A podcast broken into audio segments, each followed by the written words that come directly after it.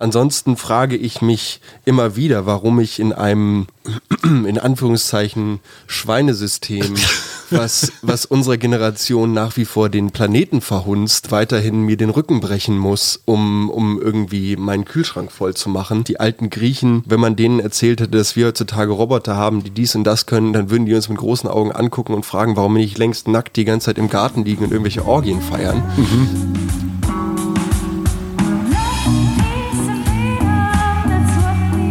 Wir.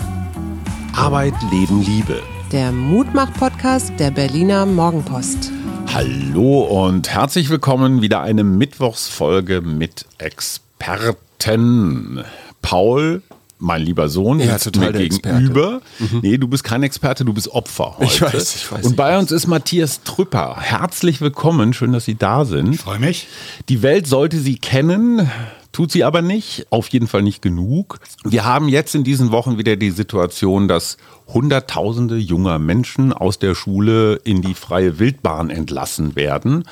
Bei Paul war das vor neun Jahren so, mhm. bei mir vor ungefähr 100. Da war es noch relativ einfach. Und Sie haben eine Firma, die heißt Campus Mondi mhm. und ist eine Studienberatung. Richtig. Das heißt, wenn junge Menschen zu Ihnen kommen, sagen Sie denen, du wirst jetzt Softwareingenieur. Ja, also zunächst einmal ist es so, dass eher die Eltern zunächst kommen, weil das Problembewusstsein bei den äh, jungen Erwachsenen oder Jugendlichen noch nicht so ausgeprägt ist. Das kann ich so unterschreiben. Und weil es eben sehr ungewöhnlich ist oder bislang war, da einen Berater hinzuzuziehen. Und die kommen dann und die Fragestellungen sind völlig unterschiedlich. Was ja. soll ich machen? Welchen Beruf soll ich ergreifen? Ganz häufig auch das klassische Modell, mein Sohn möchte Eventmanagement studieren oder Tourismusmanagement und jetzt habe ich von Freunden gehört, das seien Loserberufe. Oder es kommt jemand und sagt, äh, ich will unbedingt die Notarskanzlei von Papa in Münster übernehmen. Mhm. Und dann spricht man und äh, bekommt heraus, dass da alles in dem Menschen drinsteckt, aber ganz bestimmt kein Jurist. Mhm. Das sind dann also Korrekturen, die man dann äh, vorschlägt. Aber dann lösen Sie ja Familienkrisen aus. Einer muss ja den Laden ja, übernehmen. Ja, ja. ja.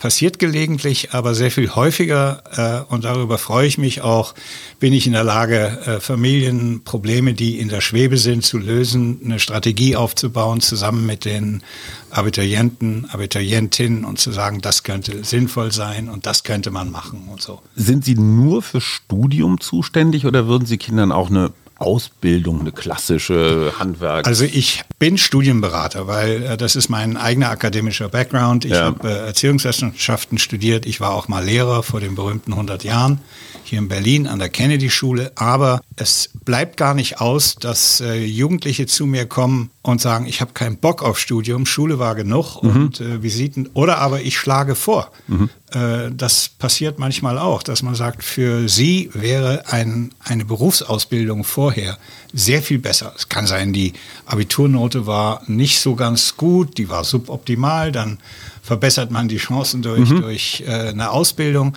Es kann sein, dass man einfach Spaß hat daran, erstmal was Praktisches zu tun, nachdem man von 8 bis 15 Uhr im 45 Minuten Staccato-Tempo in der Schule gesessen hat und äh, ständig andere Lehrer hatte. Ja, ich berate auch zu äh, Berufsausbildung, bin da aber nicht Experte. Das heißt, ich recherchiere, ich informiere mich, aber es ist gar nicht so schwer. Wie war das bei dir, Paul? Ich war erstmal ein Jahr ins Ausland. Schon klar, du warst fertig mit der Schule, du warst auf der Sportschule, du genau. warst dann in Neuseeland. Mhm. Warum auch immer? Ja, ich weiß auch nicht. Das war, ich hatte, ich hatte Mainstream. Ja, genau. Damals war es noch nicht so Mainstream. Also damals ja. war es auch schon ziemlich Mainstream, aber, aber noch nicht Recht. so ganz Mainstream.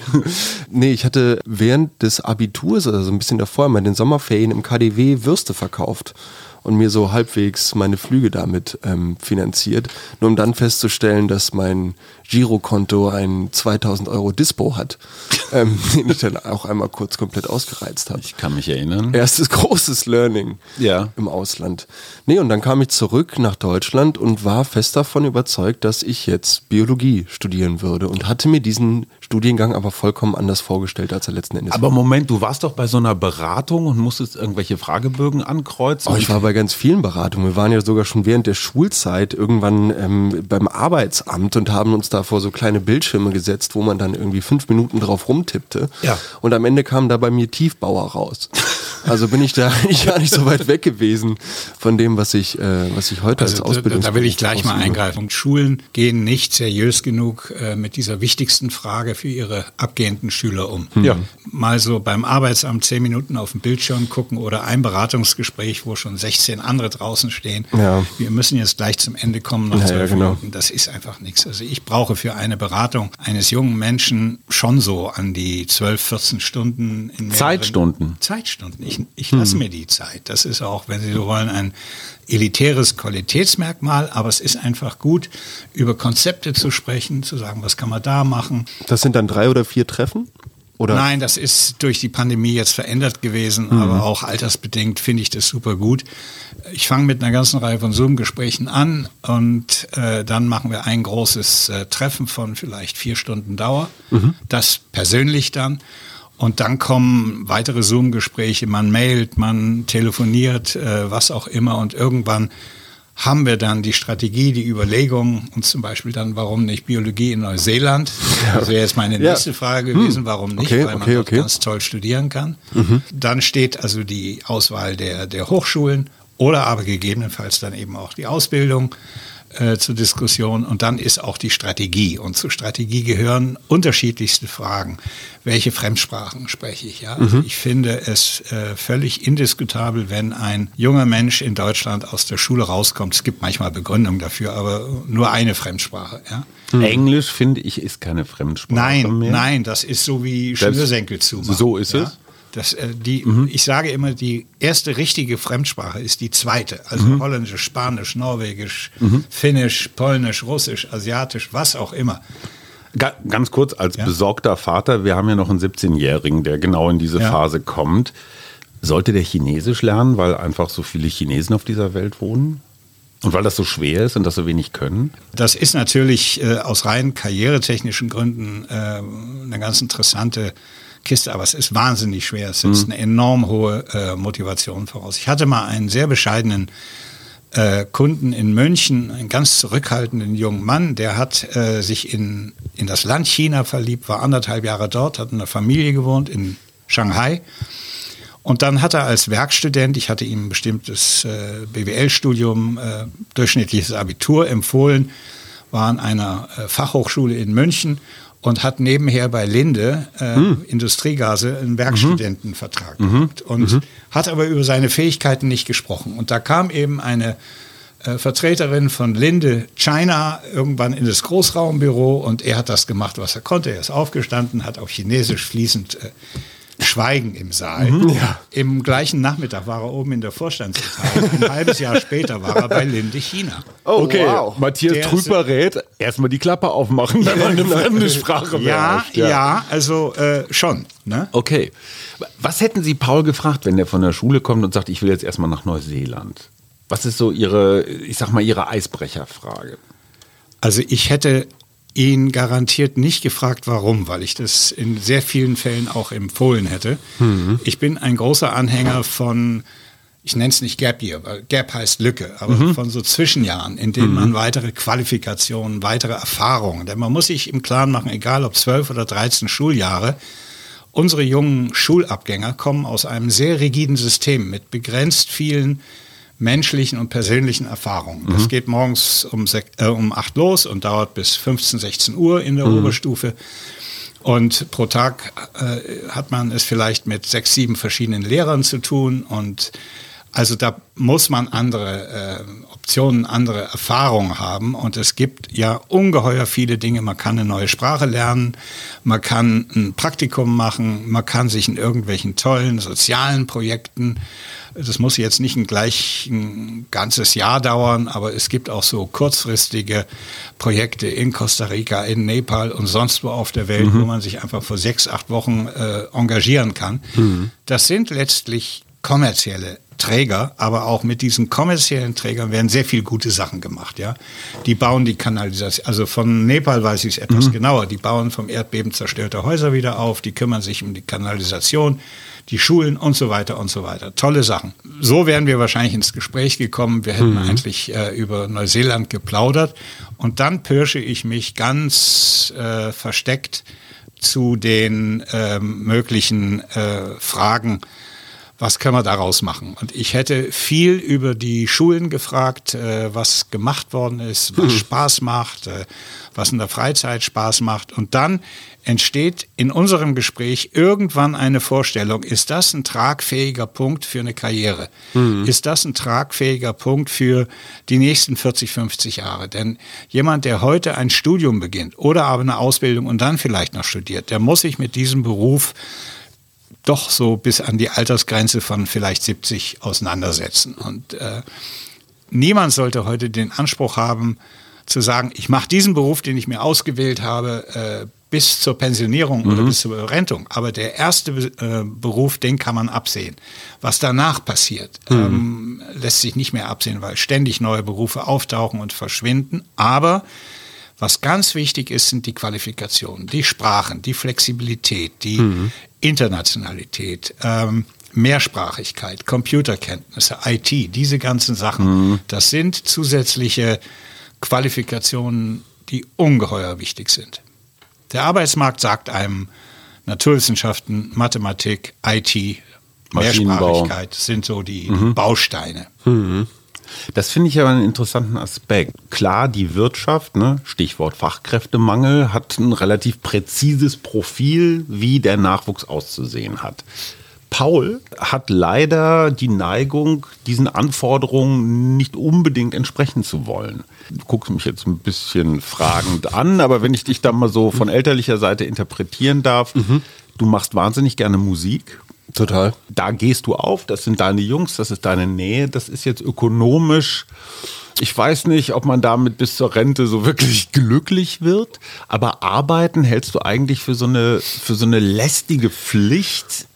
Pff hat sich ein bisschen gewandelt tatsächlich. Also so, sobald ich eine, sobald ich ein, ein, eine persönliche Erfüllung aus der Arbeit ziehen kann, die ich verrichte, mhm. ist sie für mich nicht mehr sinnlos. Mhm. Ansonsten frage ich mich immer wieder, warum ich in einem in Anführungszeichen Schweinesystem, was, was unserer Generation nach wie vor den Planeten verhunzt, ähm, weiterhin mir den Rücken brechen muss, um, um irgendwie meinen Kühlschrank voll zu machen, wenn wir gleichzeitig über sowas wie bedingungsloses Grundeinkommen oder so reden. Und ich finde auch immer wieder passend, äh, es kommt immer wieder auf die alten Griechen, wenn man denen erzählt hätte, dass wir heutzutage Roboter haben, die dies und das können, dann würden die uns mit großen Augen angucken und fragen, warum nicht längst nackt die ganze Zeit im Garten liegen und irgendwelche Orgien feiern. Mhm. So, also ist für mich immer noch die Frage, Berechtigte Frage. warum wir eigentlich noch äh, so, so viele Unterschiede haben. Also warum, und das dann finde, da, da ist dann so ein bisschen diese Underdog-Erzählung, die ich ganz mhm. gern habe. Das ist natürlich mein persönliches Problem quasi mit dem Privileg, in das ich hineingeboren wurde, nicht umgehen zu können. Also habe ich umgehen. mir anders umgehen zu können. Also habe ich mir halt meine eigene Heldengeschichte geschrieben, indem ich halt gesagt habe, okay, dann gehe ich jetzt halt in die Berufe, dann gehe ich jetzt halt Teller waschen im Interconti für 450 Euro im Monat, weil ich irgendwie äh, Schulden aus Freiburg mitgebracht habe. Studi so so Studienberater Matthias Trüber, kennen Sie diese Widerständigkeit? Also ja, ja, ja, ja. So Schweinesystem, ja. Kapitalismusknecht nicht. Ja, ja aber um natürlich. Ähm, ja, was machen denn dann? Nächsten über die Kunden. Äh, Vorlieben sprechen, über Stärken sprechen, über Interessen sprechen. Also ich äh, bin der Meinung, dass eigentlich jeder Mensch irgendwo seine Nischen, seine Berufe und seine Möglichkeiten findet. Und es kommt genau auf diesen einen Punkt, an dem Paul eben erwähnt hat dann fühle ich mich plötzlich nicht mehr in einem sinnentleerten Beruf. Nein, es macht Spaß. Man muss diese Spaßsituation nur finden. Mhm. Ja, da habe ich den Sohn eines Berliner Arztes vor vielen, vielen Jahren, äh, 3,9 Abi, man nennt das Narrow Escape. Ich hatte einen 1,8er. Ja. Mhm. Und der hatte also sowas von überhaupt keine Lust äh, akademisch. Und der hat mir immer begeistert erzählt von seinem äh, von seiner Freizeit und gern mit dem Kanu ein bisschen, ja, und hm. letztendlich haben wir eine Bootsbauerausbildung gesucht und hey. ist der in die Welt, wow. hat in Kanada wahrscheinlich mit den dortigen Indianern Boote gebaut und wow. dann habe ich einen Kontakt verloren. Aber das sind so Sachen, wo man sagen kann, ich suche etwas, was für diesen Menschen das Richtige ist. Und das suchen mhm. wir nicht in dem der schlaue Studienberater, sondern wir definieren zusammen, wir suchen zusammen und dann, also ganz, ganz häufig äh, passt sowas. Ne? Mhm. Ist diese, diese Sinngeschichte, diese Erfüllung, Neudeutsch Purpose, etwas, was in den letzten Jahren zugenommen hat? Also seit, Sie machen das ja schon eine Weile. Sie haben ja so einen Überblick.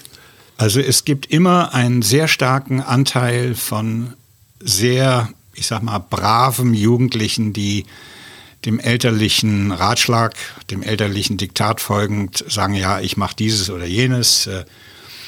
Es gibt auch äh, gute Familien, wo der Vater ein vielleicht ein bekannter Unternehmensberater ist und der seinen Sohn zu acht Personalchefs von großen mhm. Unternehmen äh, schleppt, was ich fürchterlich finde, mhm. weil das genau die falsche Herangehensweise ist. Dann erbarmt ist. sich einer und nimmt ja, ja, ihn auf. Und, und, und ja. Äh, Echt Vitamin B funktioniert? Also würden Sie abraten? Nein, würde ich nicht abraten, aber was soll ein junger Bursch im Alter von 17 Jahren denn acht verschiedene äh, Personal Officers fragen? Ja, ja. Da wäre es viel sinnvoller gewesen, erstmal ein Jahr irgendwo anders zu verbringen und Vitamin B gibt es manchmal, aber das Wichtige ist die Suche nach irgendwelchen Punkten, die Spaß machen. Auf jeden Fall. Und gleichzeitig ist Arbeitszeit ja auch Lebenszeit. Das ist immer so dieser, dieser so ein Spruch, den ich mir ins, ins Gedächtnis rufe, wenn ich dann auf der Baustelle stehe und einmal mehr verfluche, warum ich jetzt hier gerade das schippen muss oder das ja. einbauen muss oder sonst wie. Darf ich fragen, wie alt Sie jetzt sind? Ich bin 28. Ja. Ja, genau. Du hast ja noch dein Leben vor Moment, dir. Ein kurz, was heißt dieses Ja? Das heißt, das ach, heißt es alle vor Türen einigen offen. Jahrzehnten haben alle Studenten in Deutschland ihren Hochschulabschluss erst mit 28, 29 gemacht. Wofür ja. hatten wir diesen Bologna-Prozess? Warum ja, hatten wir ja, G12? Die jungen Menschen sollten die, schneller in die Produktion. Ja, aber es scheint ja nicht. Man muss sich die Freiheit durchaus nehmen. Hm also ich glaube persönlich, dass 40 Jahre im Arbeitsprozess eigentlich irgendwo auch genug sind. Hm. Und es wird so sein, dass man bis 70 vermutlich arbeiten muss. Ja. ja. Da kann man Umwege gehen. Mhm. Ich weiß nicht, ob vielleicht mal irgendein ganz schlauer Mensch gesagt hat, äh, mach ein paar Umwege, du kommst schneller zum Ziel. Ich bin überzeugt, dass es irgend so einen Spruch gibt. Umwege machen manchmal stark. Ja. Wie war das bei Ihnen persönlich? Warum sind Sie Lehrer geworden? Also meine Mutter, um vielleicht meine Geschichte ganz kurz zu sagen, hat gesagt, geh doch, wenn du schon nicht zur Bahn willst, wo dein Vater ein gutes Auskommen hatte, dann geh doch zur Bank oder zur Versicherung. Das war so das Maximum an Risiko, an Lebensrisiko, was für sie noch so nachvollziehbar war. Ja. Es ging um Sicherheit, Arbeitsplatzsicherheit, Einkommenssicherheit und Rentensicherheit. Ja. Das waren die Kriterien. Ja. Spaß, Sinn, Erfüllung, Umwege, alles Fremdworte. Wie war das bei Ihnen? Ein, äh, ich will nicht sagen dunkles Kapitel, aber ähm, ich war Sohn eines Schulleiters in einem ah. äh, privaten Internat in Bayern. Hey, der Witzka. Und alle, alle meine Klassenkameraden wurden Ärzte und BWLer und Manager oder Juristen und äh, okay. haben angefangen, die väterlichen Firmen zu leiten. Meine beiden älteren Brüder waren Mediziner geworden und dann war das Thema für mich sozusagen mhm. weg. Und dann habe ich meine große Zuneigung äh, entdeckt, nämlich äh, die große Strafrechtsreform Ende der 60er Jahre. Wir erinnern alles, uns alle. Ja, natürlich. Da habe ich alles drüber gelesen, was ich ja. kriegen konnte. Und ich wollte Jura studieren und ein revolutionär toller Jurist werden. Mhm. Und dann habe ich meine äh, Studienkollegen kennengelernt und habe sofort gemerkt, das sind nicht die Menschen, mit denen ich mein Leben lang äh, verbringen möchte. Und Was war falsch an denen? Waren die links? Verurteilen, verurteilen. Ach so. Verurteilen, es Ach, war München. Ah, okay, München. Okay, ja, Peter, Peter Gauweiler. Ja, und äh, dann habe ich ein anderes Thema entdeckt, was damals äh, spannend wurde, nämlich äh, Erziehungswissenschaften. Habe das erst studiert, dann habe ich später einen Lehrer dazu genommen. Und ja, es ist äh, dann auch, äh, wie ich finde, eine ganz sinnvolle Karriere draus geworden. Mhm. Dann habe ich äh, irgendwann auch gemerkt, dass das reine Theoretisieren, also als bildungspolitischer Forscher nicht mein Ding ist. Ich wollte mehr in die Praxis mit Schülern was verändern, für Schüler was verändern. Hm. Habe an der wunderbaren Kennedy-Schule gearbeitet, aber nach zehn Jahren, ich habe nicht die Lust verloren, aber es gab immer noch das Interesse, es kann ja noch irgendwas anderes geben. Hm. Habe meinen Beamtenstatus zurückgegeben, habe eine Schule gegründet und das heißt dann... Moment, Sie haben eine Schule gegründet? Ja, ja. die äh, internationale Schule in Potsdam. Ah, okay. Aber entschuldigen Sie mal bitte, einen Beamtenstatus einfach so sausen zu lassen, meine Mutter hätte sie dafür verhauen. Ja, Wie meine Mutter hat sich auch sehr gewundert. Gewundert geht ja, ja noch. Nein, äh, äh, ja, aber ich hatte. Aber was war das in Ihnen? Also da muss ja irgendwo, puh.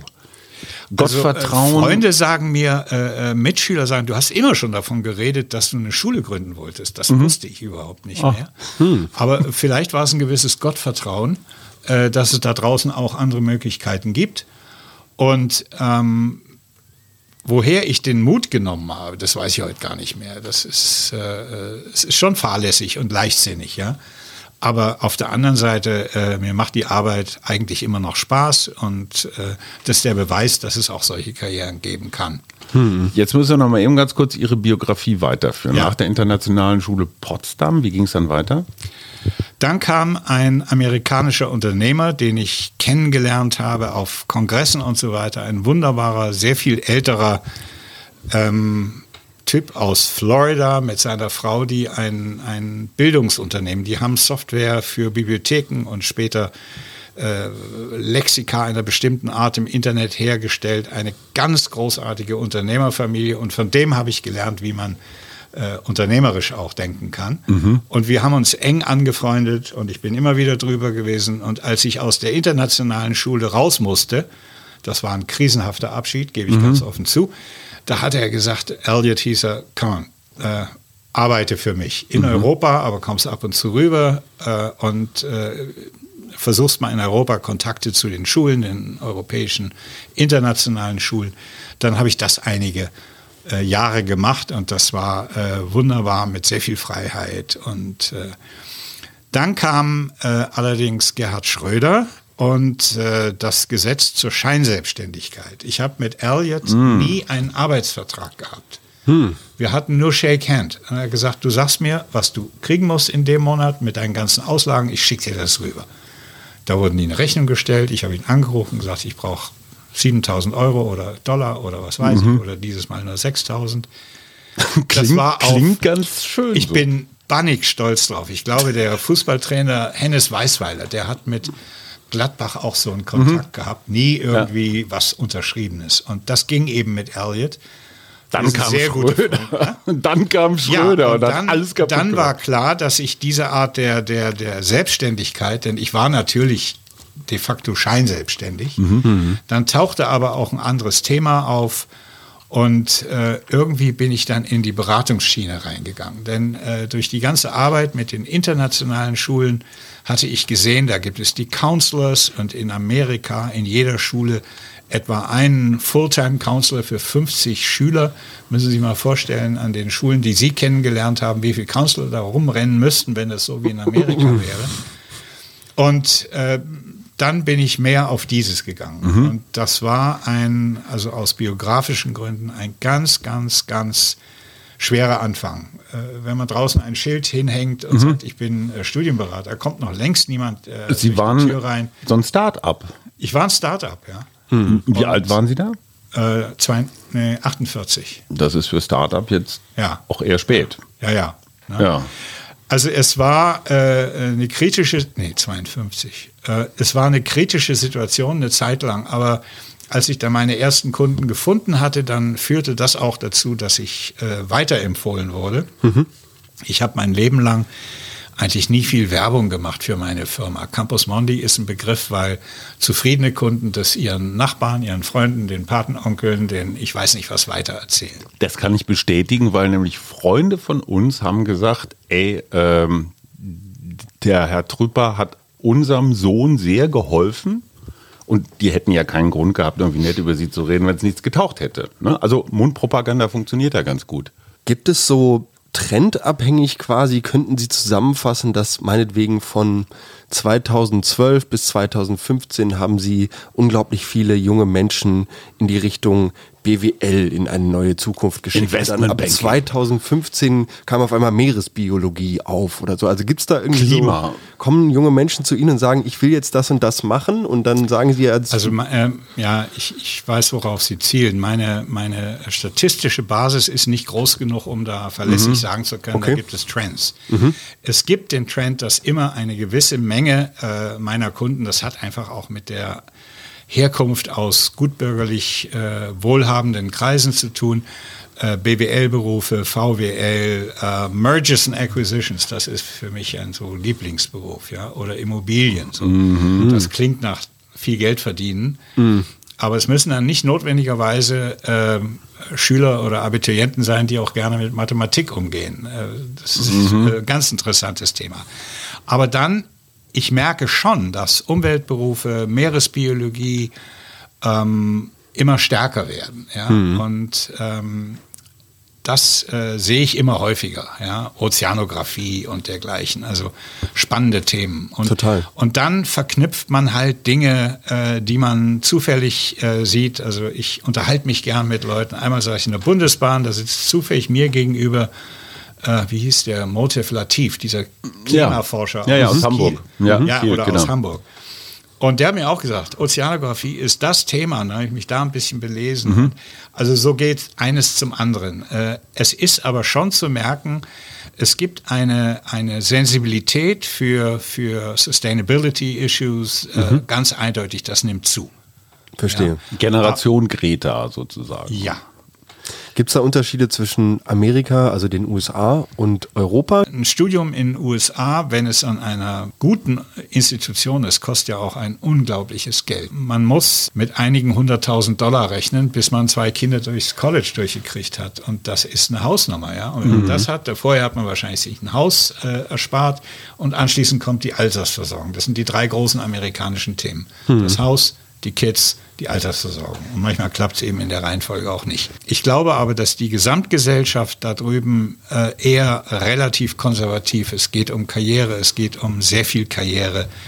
Äh, wie komme ich rein? Und das ist für ganz, ganz viele amerikanische Universitäten oder Familien die Frage, wie kriege ich meinen Sohn, meine Tochter in dieses College? Deswegen gab es ja auch diese Betrügereien äh, mhm. mit irgendwelchen Sportcoaches, die mhm. äh, glaubhaft versicherten, dass Tochter wahnsinnig schnelle Strecken schwimmt, obwohl sie nicht mal einen Freischwimmer hat. Und ja, ja also solche oder irgendeine Schauspielerin, ich habe den Namen vergessen, ja, ja. spielt auch keine Rolle die ihren Sohn oder Tochter da, äh, ähm, aber die ist dann, glaube ich, auch dafür abgestraft worden. Mehrere Familien. Mehrere, nicht? Mhm. Und äh, das ist äh, äh, hier nicht so, denn wir haben äh, das große Glück, dass unsere Universitäten weitgehend kostenfrei sind. Mhm. Ja. Ein Punkt, der mich natürlich als äh, guter sozial denkender Mensch umtreibt. Äh, Elternhaus und Bildung hängen in Deutschland so stark zusammen, sagen jedenfalls OECD-Studien, wie in fast andere, also wie in wenigen anderen vergleichbaren Ländern. Das ja. heißt, wenn ich aus einem guten Stall komme, dann kann ich so blöd sein, wie ich will, äh, aber dann gehe ich auch irgendwie trotzdem einigermaßen in eine vernünftige Ausbildung, in einen Beruf rein. Und wenn ich relativ klug bin, aber aus sozial prekären Verhältnissen komme, ist es irre schwer, aufzusteigen. Also Kann wir, ich äh, bestätigen. Wir haben ja Gerhard Schröder, den Sie eben ja. erwähnt haben, Joschka Fischer oder so, die sind ja wirklich, gibt noch viele mehr, aber so Leuchttürme des sozialen Aufstiegs. Das war immer das Versprechen. Hans-Olaf Henkel. Zum Beispiel. Der Mann ist aus mehr als 15 Schulen rausgeflogen, weil er einen überaus unangenehmer Schüler gewesen sein muss. Der ist überall rausgeflogen. Ich fand ihn auch als Manager schwierig oder als ja, Talkshow-Gast, aber, aber, egal. Wir sind an einem interessanten Punkt. Sie kümmern sich, wie Sie selber sagen, natürlich überwiegend um eine Klientel, die besser betucht ist. Man ja. muss sich sie ja auch leisten können. Ich sag mal, so ein, naja, so 1000 Euro ist man schon los, wenn man Matthias ja. Trüper bucht. Das ist kein persönlicher Vorwurf, aber, aber diese Tendenz, diese Schere geht noch weiter auseinander. Was machen wir mit den Kindern aus sozial schwachen Familien, die ja statistisch genauso viel in der Birne haben? Bedingungsloses okay, also, Grundeinkommen. Wie bitte? Ich sag bedingungsloses Grundeinkommen. Ja, dazu muss ich einiges sagen. Zunächst einmal bin ich immer äh, bereit gewesen, auch mal hier oder da eine Beratung umsonst zu machen. Mhm. Aber ich kann durch meine Sache die, die Gesellschaft nicht reparieren. Nummer eins. Nummer zwei, Sie haben recht, die Fähigkeiten, die Möglichkeiten von äh, jungen Menschen aus prekären Verhältnissen, eine vernünftige Karriere zu machen, das ist wahnsinnig mhm. schwierig. Mhm. das äh, sehe ich sehr, sehr häufig. Aber es gibt solche Fälle. Es gibt auch Fälle, wo junge Menschen ungeheuer talentiert sind und die die Rahmenbedingungen stimmen. Eine, äh, eine Sache muss ich erzählen. Das ist eine relativ aktuelle Sache. Eine Kundin aus einer kleinen Stadt in Sachsen, ich sage nicht welche, aus einem uninspirierenden Gymnasium, wo ihre Altersgenossen über die üblichen Themen irgendwo in Sachsen in der Provinz mhm. und äh, die Mutter äh, im öffentlichen Dienst Teilzeit, weil sie alleinstehend äh, drei Kinder hat. Dieses Mädel ist wahnsinnig gut in den Noten, hat gerade Abi gemacht und schafft einen 1-0er Schnitt, äh, hat wow. nebenher ähm, noch super Französisch, super Englisch, also eben aus eigener Motivation und schreibt gerne. Und ich habe sie kennengelernt und dann habe ich irgendwann mit einem Kollegen hier in, in Berlin gesagt, das ist äh, auch eine Studienberatung, Consult US. Da müssen wir helfen, auch wenn wir daran nichts verdienen. Und mhm. wir haben sie nach Amerika vermittelt. Mhm an eins der besten Liberal Arts Colleges. Mhm. Und sie zahlt dort nicht die 80.000, die pro Jahr fällig sind, sondern etwas über 20. Das ist äh, ein riesengroßes Stipendium, mhm. was sie da gekriegt hat. Und das hat Spaß gemacht. Und in dem Jahr, in dem letzten Abi-Jahr, hat sie noch an diesem College teilgenommen an einem Essay-Wettbewerb, wo 6000 Leute teilgenommen haben. Da hat sie zwar nicht die ersten drei Plätze belegt, aber äh, das äh, College war so begeistert, dass sie ihr geschrieben haben, und wir geben dir nochmal eine Reduktion von zweieinhalbtausend Dollar, weil wir das toll finden, was du schreibst. Toll. Und weil man dann als Abiturientin ja so viel Zeit hat, hat sie außerdem noch ein Buch von 200 Seiten geschrieben. Wow. Im Abiturjahrgang. Wow. So, und was zeigt das? Es gibt immer wieder Talente in mhm. unserem Land, und das Einzige, was man da machen kann, äh, ist, dass Schulen bereit sind, äh, Geld anders auszugeben. Es muss, es muss nicht ein Trüper sein, aber es muss Leute in jeder Gymnasialschule, in jeder, in jeder Gesamtschule Oberstufenteil geben, die bereit sind, mitzuträumen. Aber das müssten doch Leute wie Sie sein. Ja, also ja Sie natürlich. Müssten, ich meine, wir kennen es aus dem Sport. Ja. Ne? Wie ist Paul zu den Füchsen gekommen, also zur besten Mannschaft Berlins? Weil es Scouts gibt. Mhm. Ja, weil da es, funktioniert das. Weil es Menschen ja. gibt, die sich nachmittags irgendwo in eine ver verranzte Handballhalle setzen und gucken, ey, guck mal, aus dem Siebenjährigen wird mal was. Ja. Genauso müsste doch in Duisburg-Marxloh, fällt mir gerade nichts anderes ein, oder, oder auch in Teilen hier in Berlin, in Neukölln, müssten doch Menschen wie Sie einfach mal so einen Unterricht verfolgen und gucken, ey, aus dem wird was so ein Scout-System? Ja, es gibt mal Vertrauenslehrer oder so, aber Scout-Systeme an deutschen Schulen. Also ich habe einen, einen, einen ja, sehr guten Freund, der war hier ein prominenter Schulleiter in, in Berlin, der sagt mir, es ist schon besser geworden, weil wir können das jetzt als Unterrichtsfach anbieten. Das reicht aber alles nicht. Ja? Mhm. Und wenn ich mir überlege, was es an deutschen Schulen, zumindest damals in der Zeit, wo ich tätig war, an Beauftragten gibt, der Klassenfahrtsbeauftragte, der Gewaltpräventionsbeauftragte, der Medienbeauftragte, der Personalrat, viele, viele viele, viele, viele Nebenjobs. Alles überflüssig. Ja. Viel wichtiger wäre es zu sagen, unsere Schule stellt für jeden Abiturientenjahrgang von, sagen wir mal, 100, 200, 300, 400 Arbeitsstunden an qualifizierter Beratung. Dazu müssen die Leute ausgebildet werden. Etwa vor 30 Jahren gab es kein Internet, da gab es kein Handy, keine digitale, irgendwas, waren alles Fremdbegriffe. Diese Entwicklung hat Arbeitsplätze in der, in der Größenordnung von 700, 800 Millionen weltweit geschaffen. Ja. Mhm. Ich will nur nicht behaupten, dass es ständig solche Prozesse wiedergibt. Aber es ist möglich, ja. Und äh, junge Menschen müssen auf dieses Tempo, auf diese Innovation und auf diese ganzen Sachen eingestellt werden. Es müssen Schulfächer dran glauben, die nicht mehr so relevant sind. Äh, ich bin selber Geografielehrer gewesen, sorry, liebe frühere Kollegen, aber ich würde das Fach ersatzlos streichen. Äh, und vielleicht in Geschichte, in Geschichte ja. mit eingliedern. Ja, oder, so. oder, es irgendwie anders machen. Wir brauchen Zeit für diese Sachen. Mhm. Und wir brauchen in der Schule auch mehr Möglichkeiten, in, in digitalen äh, Dingen äh, voranzukommen. Ja, eine meiner Lieblingsideen, ich bin ja kein Leiter mehr, ich kann also gut schwätzen. Äh, äh, es ist immer leicht, sowas zu sagen, aber vielleicht wäre das eine Idee, einen Raum voll mit interessanten Geräten, Computern, mhm. Netzwerken und so weiter. Und da ist ein Systemadministrator drin. Mhm. Ich bin überzeugt, dass die allermeisten Schüler, die freiwillig dort reingehen, das zu sehr attraktiven, spannenden, innovativen äh, Zwecken nutzen würden.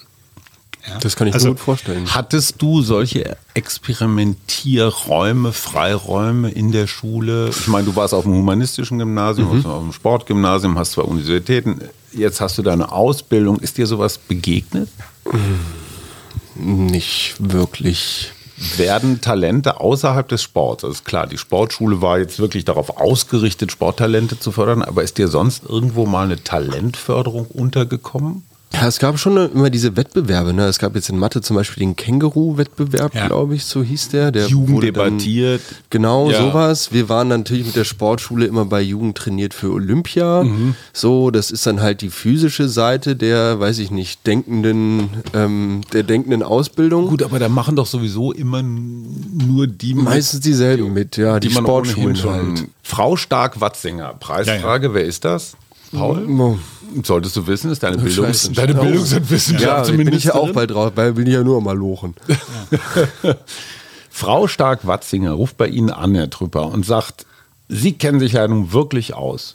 Sagen Sie mir mal so die drei Quick Wins, die drei ganz schnellen Schritte, mit denen wir unser deutsches Bildungssystem renovieren. Schmeißen Sie ein, zwei Fächer raus. Die Zeit, die Schüler für Lernen haben, ist begrenzt. Da kann man nicht nochmal 10, 12 Stunden mit jedem neuen Thema draufsatteln. Entrümpeln Sie die Curricula mhm.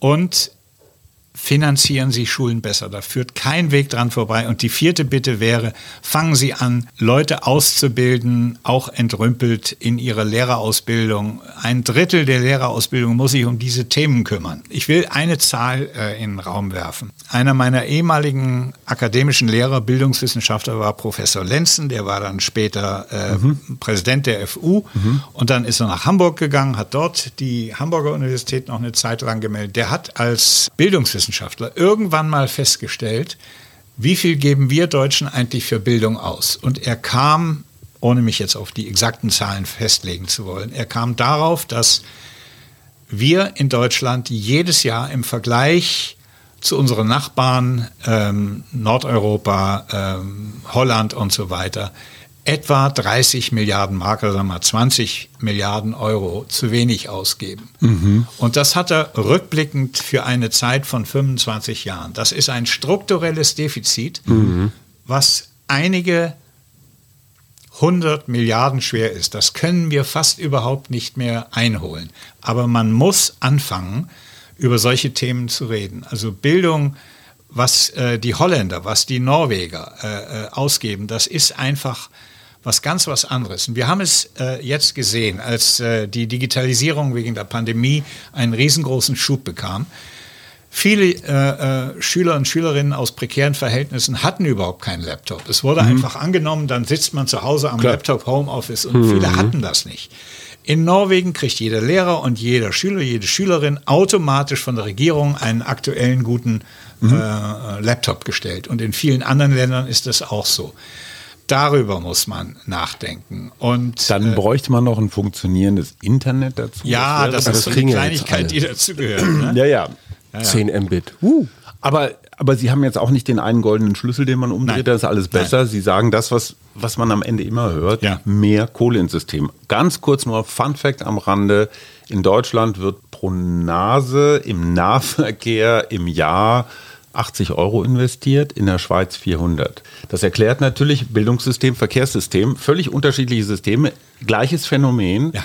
Man investiert einfach 10, 20 Jahre deutlich ich, weniger und dann genau, fährt man hinterher. Ich, äh, Eine Frage, die Paul jetzt bestimmt ganz toll findet, mhm. aber wir Boomer-Eltern früher, wir haben ja noch Bücher gelesen, wir haben ja noch Schallplatten gehört. Was sind das? Entschuldigung, ja, das sind diese, diese Klappdinger, wo mhm. so Papier. Die riechen so ein bisschen komisch, ne? ja, je nachdem, wo sie vorher lagen. Smartphone, Digitalisierung. Sie sagen völlig zu Recht, Digitalisierung in der Schule, prima, kann man super mit lernen. Ich stelle fest, die Kinder können alles am Smartphone. Die können spielen, die können Musik runterladen, Filmchen gucken, YouTube, Influencer, alles Mögliche. Tafelbilder werden abfotografiert. Ja, das ist ja immerhin schon mal ein Schritt.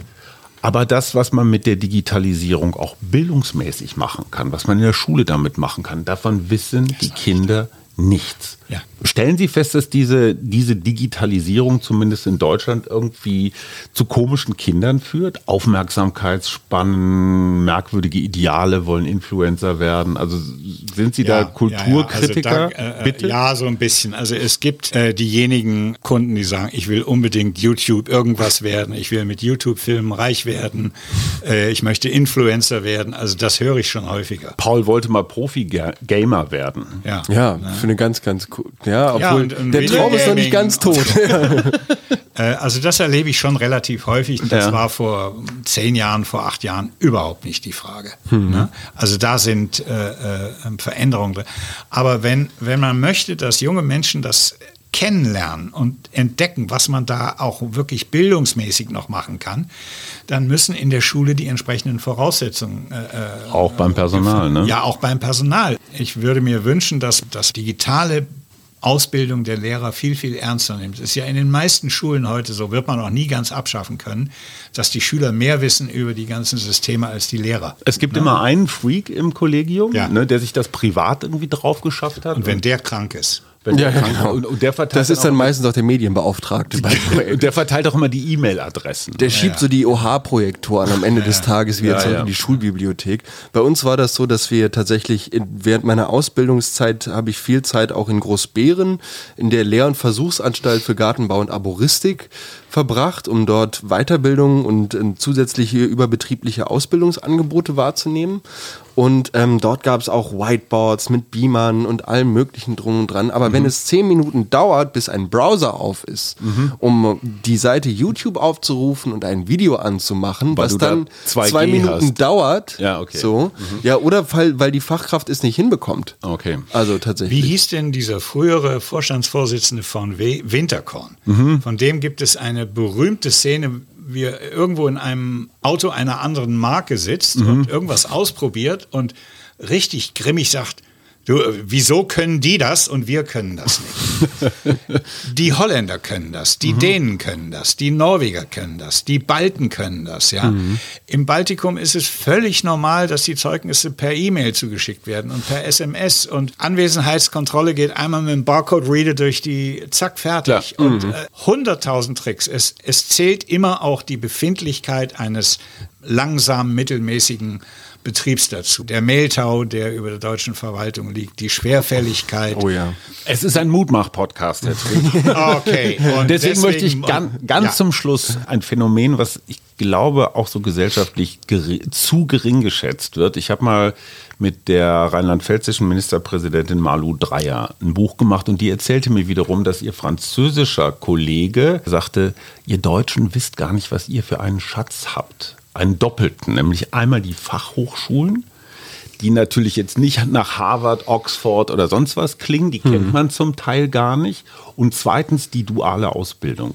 Was Paul ja so ein bisschen macht mit Berufsschule, was man aber dann auch nochmal mit einem Studium ein bisschen pimpen könnte. Müssen Ihre Klienten immer nur auf die Elite-Schulen oder Nein, sagen Sie auch nein, mal, hey, ich, hier, ich bin ein, ein großer Befürworter bei Fachhochschulen zum Beispiel, wenn Eltern da einen Flunsch ziehen und sagen, ich will aber, dass mein Sohn auf eine Universität geht, sonst kann er sich damit nicht sehen lassen.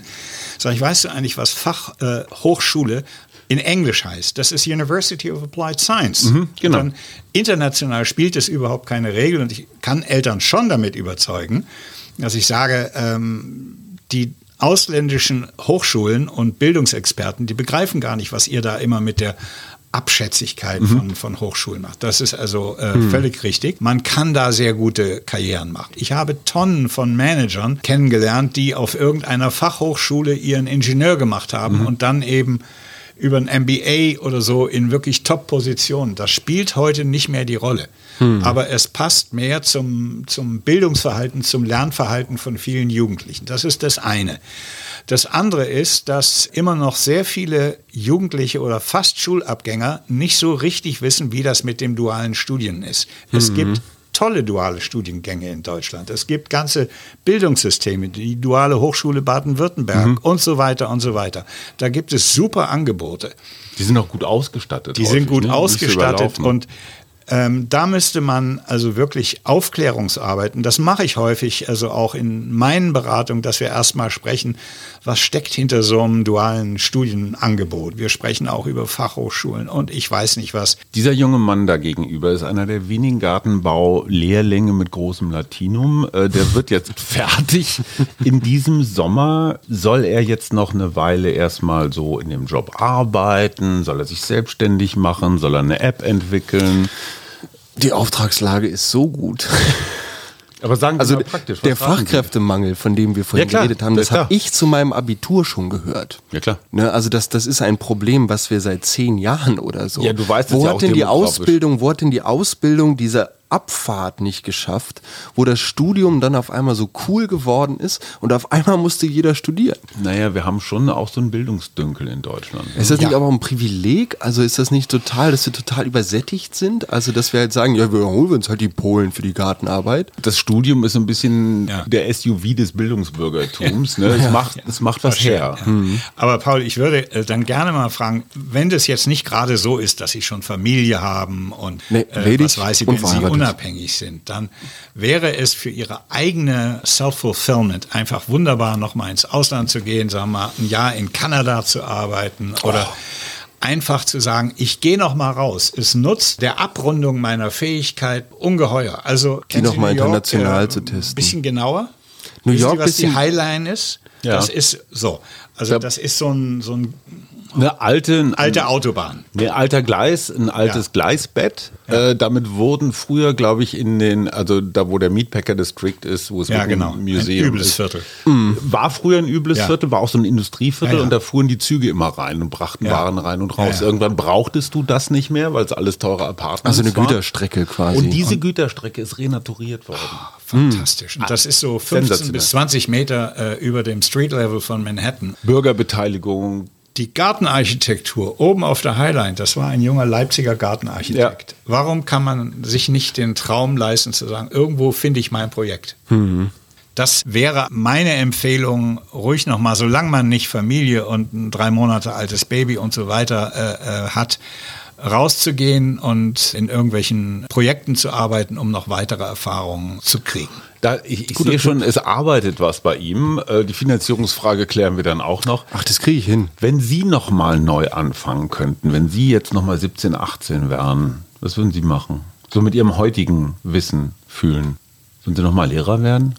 Nein. Ich glaube, ich würde mir irgendwie ein schönes Thema aussuchen und ein Unternehmen gründen. Das würde mir Spaß machen. Was mit Sinn. Ja, ja, natürlich. Sagen Sie mal eine grobe Richtung. Ich bin ein genuin untechnischer Mensch. Aha. Das gäbe eine Katastrophe. Kommt mir sehr bekannt ähm, vor. Ich könnte mir vorstellen, irgendwas in der Serviceindustrie, äh, da gibt es tolle Möglichkeiten. Hotelwesen hat mich immer interessiert. Müsste ich drüber nachdenken. Werde ich mal machen. ich kenne da jemanden, der ja, könnte Sie beraten. Ja, ja, genau. Aber es gibt so tolle Themen.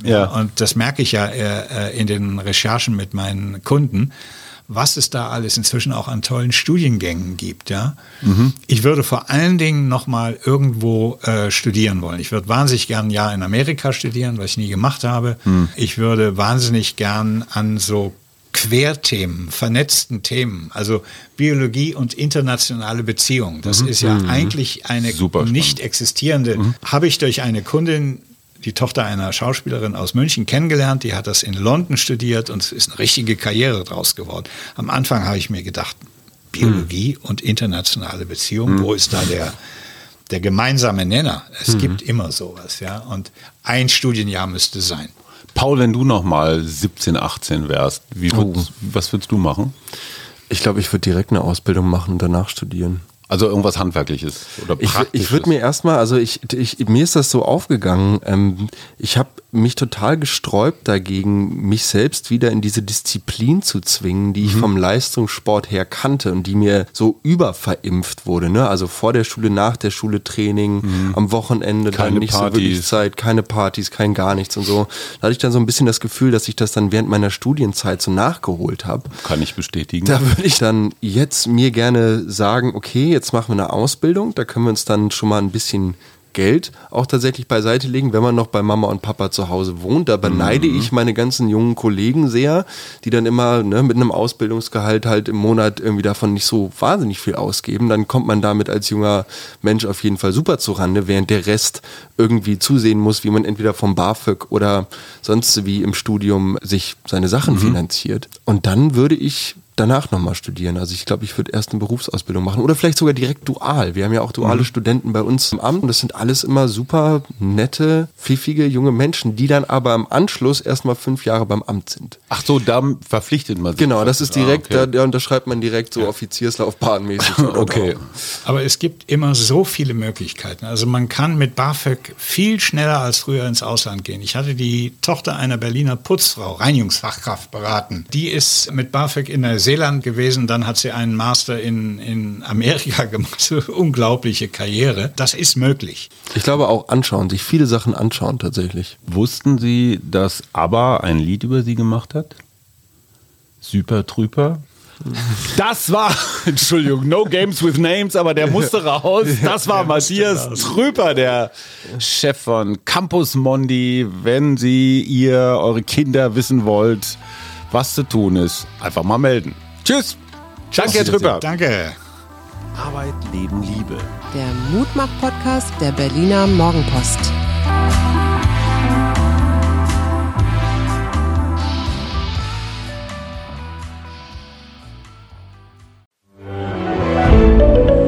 Ein Podcast von Funke.